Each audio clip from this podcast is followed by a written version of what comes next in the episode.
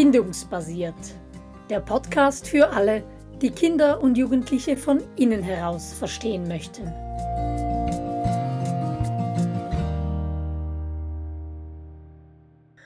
Hochsensible und hypersensitive Kinder begleiten, so heißt unsere aktuelle Podcast-Serie.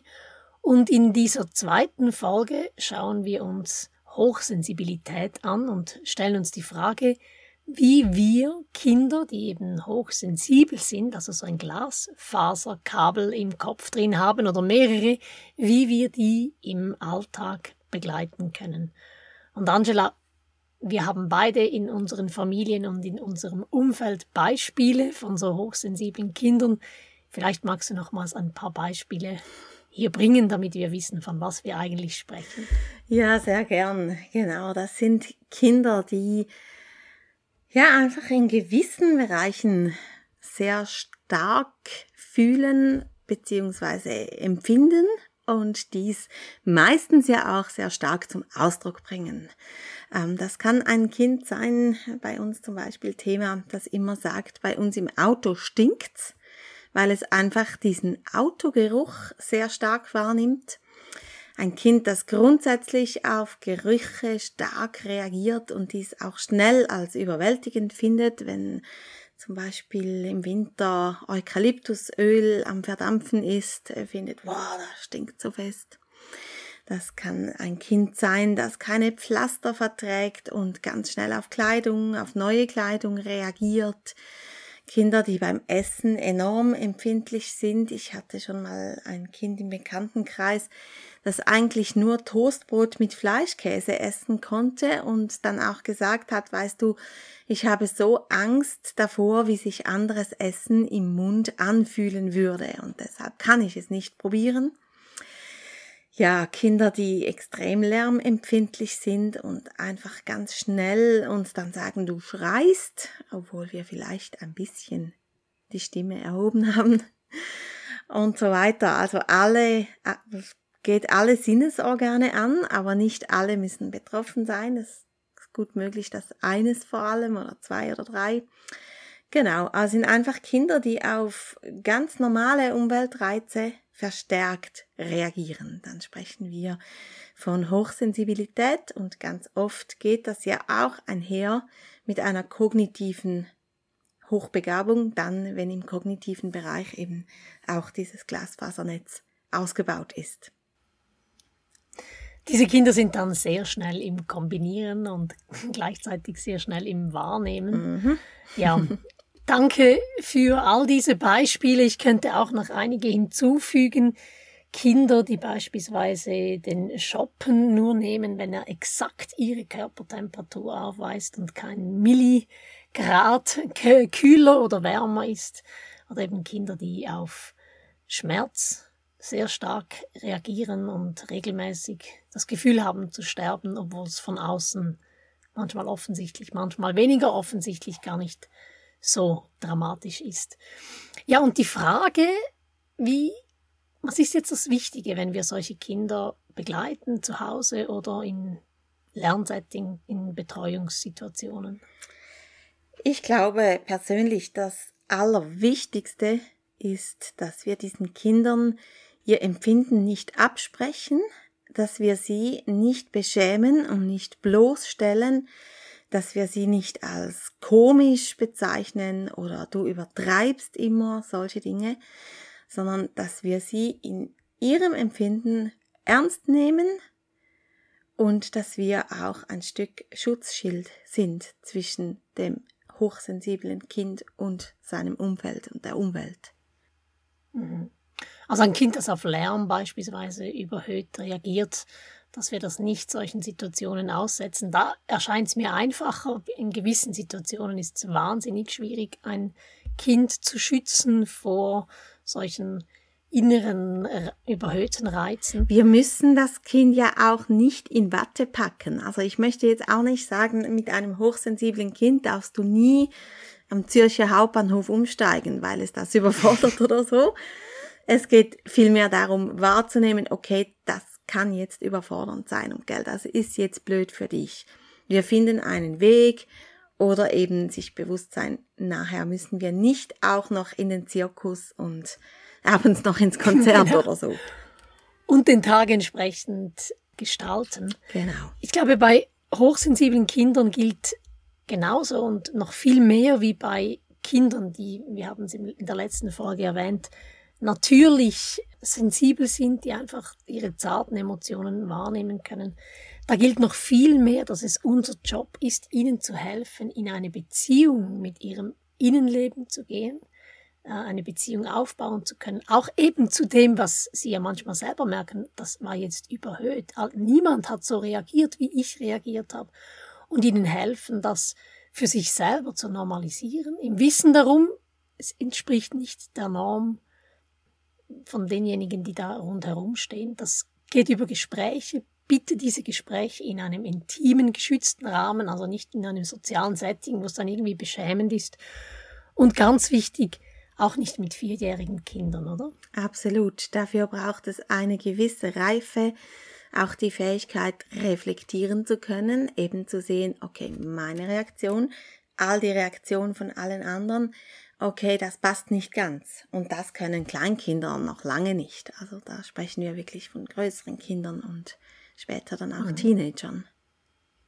Und manchmal, wenn ich uns Erwachsene sehe und denke, wie viele von uns haben ihre Nerds, mhm. also ihre Probleme mit dem eigenen Innenleben und eigenen impulsiven Reaktionen. Also das ist eine lebenslange Aufgabe. Und das sollte unser Ziel sein mit hochsensiblen Kindern. Das ist nichts, was man therapieren oder wegtherapieren ja. muss, sondern es geht darum, damit in eine Beziehung zu gehen. Genau, das finde ich ganz wichtig, dass wir den Kindern das nicht abtrainieren müssen. Wir müssen nicht das Fühlen abtrainieren, damit sie normal fühlen, sondern mit ihnen einen Weg gehen, wie sie das handeln können, damit sie nicht im Außen ständig anecken und Probleme bekommen, sondern wie sie das selber eben so handeln können, dass es gesellschaftstauglich ist, einigermaßen.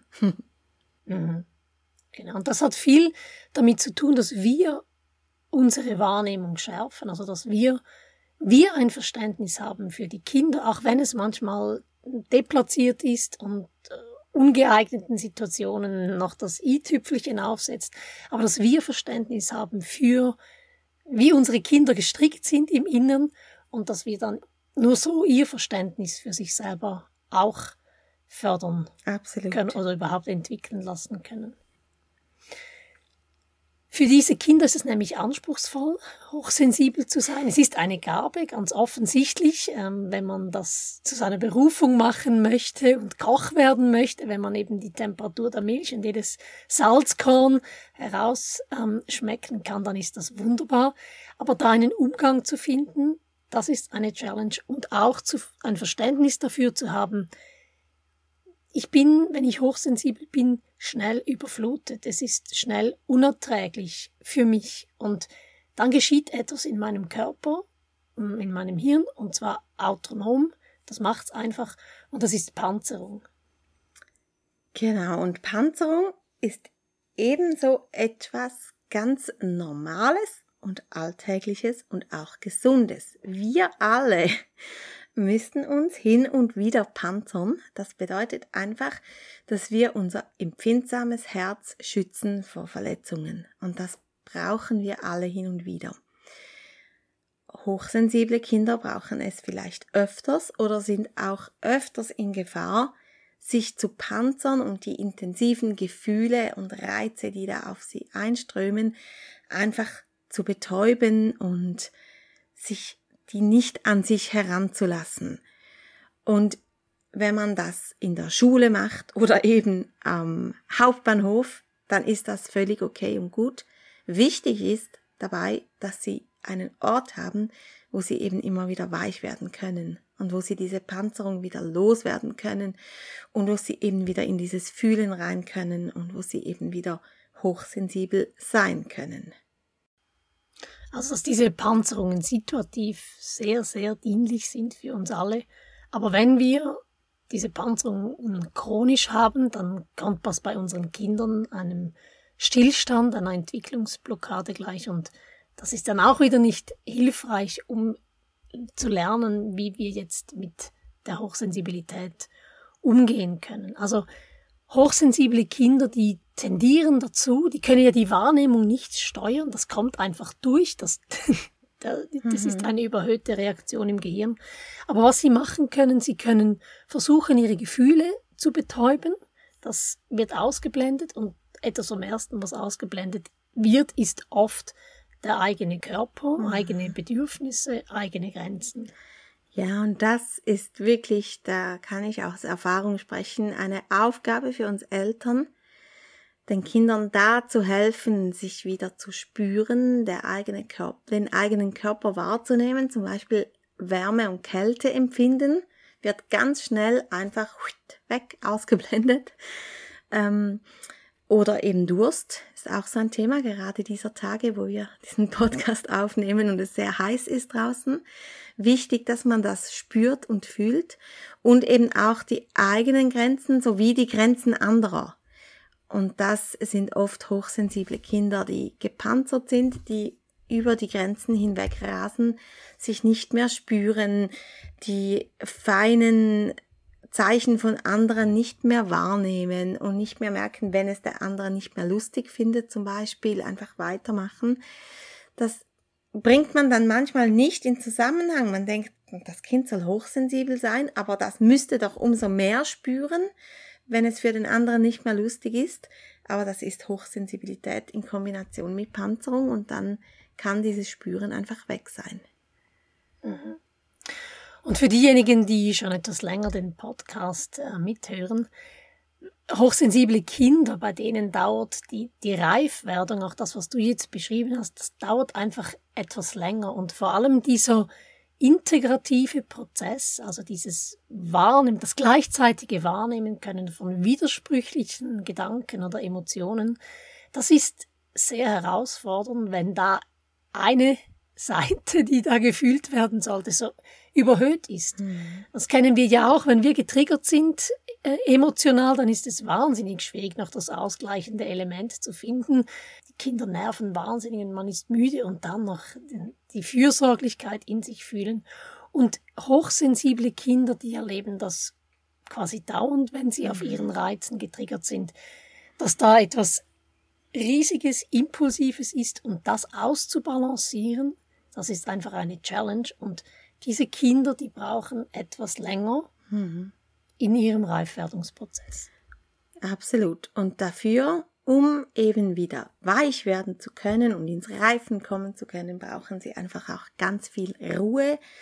Zeit, um herunterfahren zu können, reizarme Zeit, wo sie eben nicht dieser Reizüberflutung ausgesetzt sind, Zeit für sich alleine und ganz viel Zeit fürs Spiel. Wie könnte es auch anders sein?